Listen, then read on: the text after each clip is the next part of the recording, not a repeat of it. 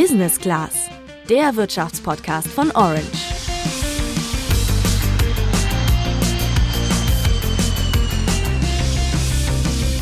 Die meisten von uns gehen Tag für Tag acht Stunden zur Arbeit, um ein Einkommen zu verdienen und eben Wohnung, Lebensmittel oder auch den Urlaub zu bezahlen. Und dabei tauschen wir alle unsere Zeit gegen Geld.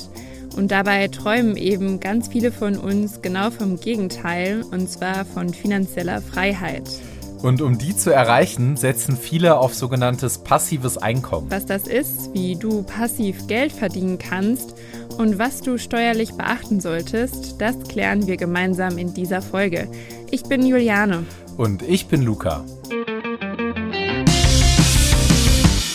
Wir reden ja heute über passives Einkommen und bevor wir dazu kommen, wie du dein Geld für dich arbeiten lassen kannst, klären wir vielleicht erstmal diesen Begriff passives Einkommen. Damit ist nämlich gemeint, dass du ein Einkommen bzw. Einnahmen erhältst, ohne dafür eben aktiv arbeiten zu müssen. Man verdient also Geld mit einem Produkt, einer Investition oder einer Dienstleistung, ohne aktiv dafür einer klassischen Angestellten-Tätigkeit nachzugehen. Häufig handelt es sich um Produkte oder Dienstleistungen, die einmalig erstellt und dann beliebig oft verkauft werden können. Das war Lisa, Gründerin von Aktiengram auf Instagram. Und was sie sah, klingt fast zu schön, um wahr zu sein, ist aber möglich. Ich habe beispielsweise recht regelmäßig ein kleineres zusätzliches passives Einkommen und zwar durch ETFs und Aktien, in die ich mal investiert habe. Bevor wir uns aber anschauen, wie man eigentlich passives Einkommen erhält, stellen wir uns die Frage, wieso ist passives Einkommen überhaupt interessant für dich? Das ist vor allem sinnvoll, weil ich dadurch natürlich zum einen mehr Geld generieren kann. Also meine Einnahmen sind nicht mehr abhängig oder gekoppelt an meine verfügbare Zeit. Und natürlich auch auf der anderen Seite, wenn ich mir ein wirklich gutes, regelmäßiges, passives Einkommen aufgebaut habe, dann habe ich vielleicht auch mehr Freizeit, die ich dann mit den Dingen verbringen kann, die ich auch wirklich gerne mag. Das hat uns Margarete Honisch erzählt. Sie ist Finanzbuchautorin und Gründerin von Fortuna Lista. Für dich ist wichtig zu wissen, die Inhalte in diesem Podcast sind ausdrücklich nicht als Anlageempfehlungen zu verstehen, sondern dienen ausschließlich deiner Information. Wir haften nicht für Verluste und werden nicht an Gewinnen beteiligt. Bevor du also eine Investitionsentscheidung triffst, solltest du dich natürlich bei mehreren Quellen informieren. Mehr Freizeit, mehr Unabhängigkeit, weniger Arbeit, na, das klingt bestimmt nicht schlecht. Bleibt jetzt die wichtigste Frage, wo und womit kann ich passives Einkommen verdienen? Ja, die Quellen für passives Einkommen sind eigentlich ziemlich breit. Man sagt, ein Buch beispielsweise, wenn man ein Buch schreibt, dann kann man damit schon passives Einkommen generieren. Jeder, der vielleicht schon mal ein Buch geschrieben hat oder Autor, Autorin ist, weiß, dass man damit dann wirklich schon zu einem Bestseller werden muss, um davon leben zu können. Ähm, anders ist es, wenn ich beispielsweise bei Amazon meine Bücher direkt verkaufe, dann kann ich vielleicht tatsächlich damit auch ein ganz gutes passives Einkommen generieren. Ansonsten gibt es verschiedene Möglichkeiten, ganz klassisch, ähm, beispielsweise Blogs, wo ich Affiliate-Links habe, wo die Leute auf meine Seite kommen und dann vielleicht auch Werbung geschaltet ist. Und für jeden Klick oder für jeden Verkauf bekomme ich dann beispielsweise auch Geld. Wer vielleicht kreativ ist und im Bereich Fotografie unterwegs, für den oder die können zum Beispiel so Fotostock-Datenbanken ähm, ganz attraktiv sein, wo ich einmalig ein Foto erstelle, das zur Verfügung stelle und dann eben immer Geld bekomme, wenn jemand dieses Foto nutzt. Wenn man sich jetzt beispielsweise aber mal die Börse anschaut, da sind klassisch Dividendenaktien auch eine Möglichkeit, ein passives Einkommen auch zu generieren. Diese Dividendenaktien, von denen Margarete da spricht, sind Aktien, die du kaufen kannst und mit denen du als Aktionär am Unternehmenserfolg teilnimmst. Du bekommst also regelmäßiges passives Einkommen durch das Halten der Aktie. Passives Einkommen bekommst du zum Beispiel auch durch Online-Webinare, YouTube-Videos, Apps, die du programmierst und verkaufst oder Mieteinnahmen, wenn du Immobilien kaufst. Worauf du übrigens beim Kauf von Aktien und ETFs achten solltest und welche Fehler ein No-Go sind, das erfährst du in der Folge vom 21. April. Doch heute geht es ja vor allem ums passive Einkommen und da hat Margarete uns verraten, worauf es dabei ankommt. Starten kann man beispielsweise, indem ich mir überlege, was kann ich besonders gut, was ist auch meine Leidenschaft. Also wenn ich erst einmal etwas aufbauen möchte, ähm, dann sollte ich dann natürlich auch eine gewisse Leidenschaft für das Thema haben, vielleicht auch ein gewisses Talent und vor allem auch Durchsetzungsvermögen. Beliebt sind da beispielsweise so Nischenseiten, also die ein ganz konkretes und enges Thema und Interesse eben erzeugen, wo ich dann ähm, mich vielleicht auch besser durchsetzen kann im Markt, wo ich dann auch das entsprechende Zielpublikum finde und dann beispielsweise eben mit guten Artikeln oder Videos äh, auf YouTube, auf meinem Blog auch ein bestimmtes Thema ja, ausspiele und damit dann vielleicht auch Einnahmen generiere. Ich denke, ganz wichtig ist auch nicht zu schauen, womit kann ich denn jetzt möglichst schnell möglichst viel Geld machen, sondern sich wirklich anzuschauen, was kann ich denn jetzt auch lange machen? Was macht mir wirklich Freude? Was macht mir wirklich Spaß? Weil das Wichtigste ist einfach das Durchhaltevermögen. Und wenn ich es nicht schaffe, durchzuhalten, weil mir dieses Thema vielleicht gar nicht Spaß macht oder gar nicht liegt, dann ist diese Idee fast schon zum Scheitern verurteilt. Also von daher lieber schauen, was sind wirklich meine Leidenschaften, was mache ich gern und sich dann diesem Thema widmen. Wenn ich jetzt auf ein passives Einkommen durch Dividenden setzen möchte, dann muss ich mich natürlich auch mit der Thematik auseinandersetzen. Also jetzt nicht einfach irgendwelche Aktien kaufen, die jetzt einfach gehypt werden, wo ich gar nicht vielleicht weiß, was ich tue, sondern da auf jeden Fall auch erstmal Zeit investieren in den eigenen Wissensaufbau, dass ich mir eine Anlagestrategie aufsetzen kann oder aufstellen kann und dann entsprechende Aktien oder ETFs finde, die eben dazu passen, die eine gute und hohe Dividende zahlen. Wenn du dein passives Einkommen über Aktien oder ETFs vergrößern willst, dann hat Margarete folgende Infos für dich. Das kann ich grundsätzlich mit Einzelaktien machen. Da gibt es auch bestimmte Dividendenaristokraten, nennen die sich. Das sind die Unternehmen, die wirklich regelmäßig eine sehr hohe Dividende auszahlen. Ähm, meistens sind das so die großen Unternehmen, die man auch kennt, die es schon seit einigen Jahrzehnten gibt tatsächlich Unternehmen wie beispielsweise ähm, Facebook, Amazon oder Tesla zahlen aktuell keine Dividende. Also da, ähm, obwohl das Unternehmen sind, auch mit sehr, sehr hohen Gewinn, da habe ich halt eben keine Dividende, die ich da bekomme. Also deswegen immer gucken, wer hat wirklich Dividendenauszahlung, wer macht wirklich Gewinnausschüttung. Und wenn ich mich nicht mit Einzelaktien befassen möchte, kann ich auch auf entsprechende ETFs setzen.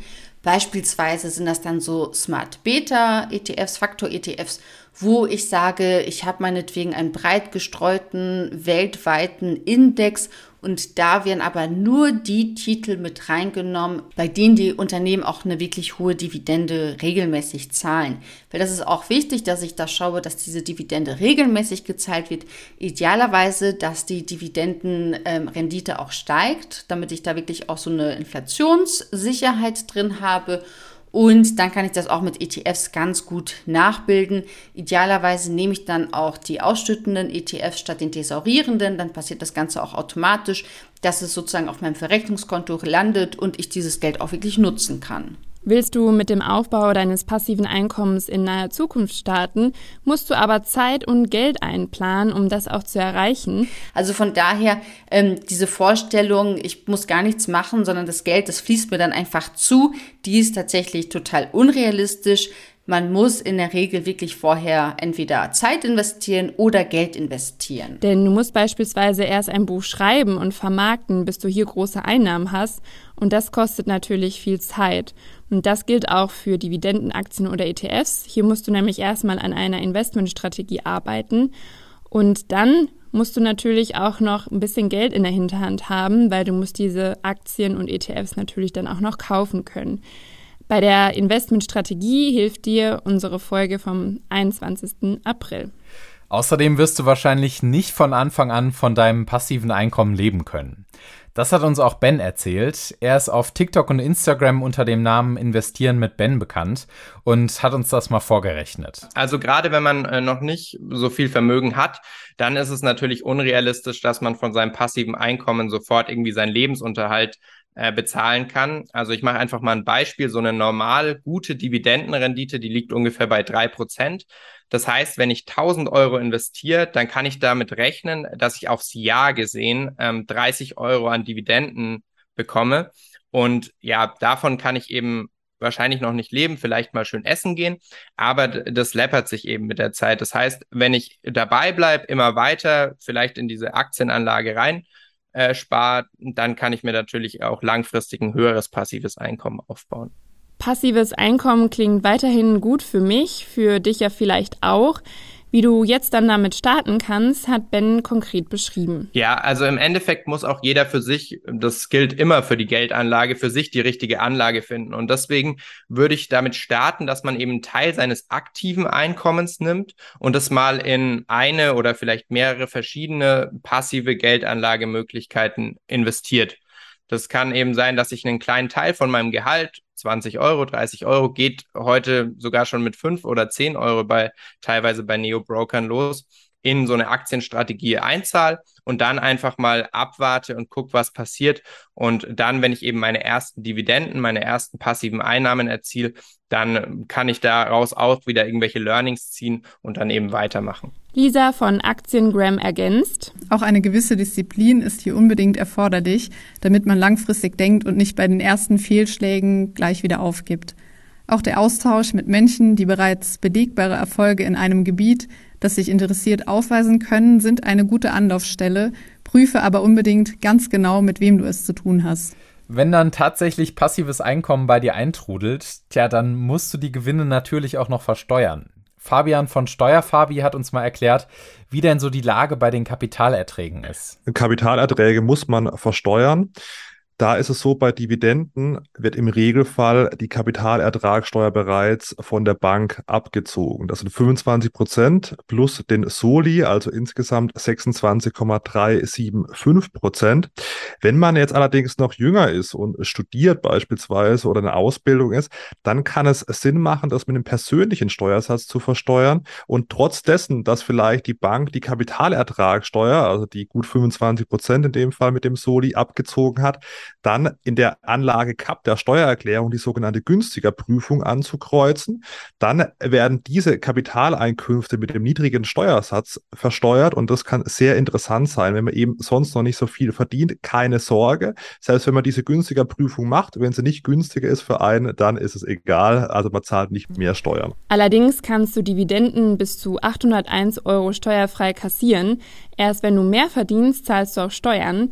Und bei passivem Einkommen durchs Erwerben, beispielsweise wenn du Buchautor bist, sieht das etwas anders aus. Also bei passiven Einkommen, in Anführungszeichen durch Werbung, da ist es so, da muss man ein Gewerbe anmelden bei der Stadt und dann den steuerlichen Erfassungsbogen ausfüllen unter elster.de De. Äh, das ist ein relativ langer Bogen. Da schadet es auch nicht, sich mal einen Steuerberater, eine Steuerberaterin zur Hilfe zu nehmen.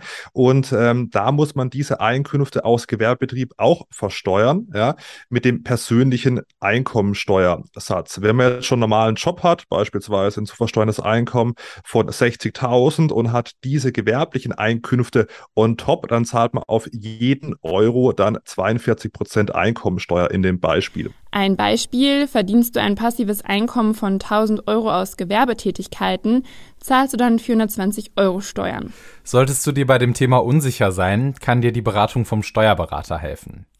Wir wünschen dir auf jeden Fall viel Erfolg und hoffen, dass du dein Geld für dich arbeiten lassen kannst.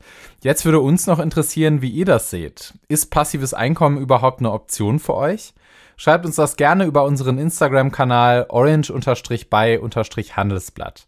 Außerdem freuen wir uns wie immer über eine Bewertung bei Spotify und Apple Podcasts. Und wenn du über alle News von der Börse und aus der Politik informiert bleiben willst, dann schau doch mal auf handelsblatt.com vorbei.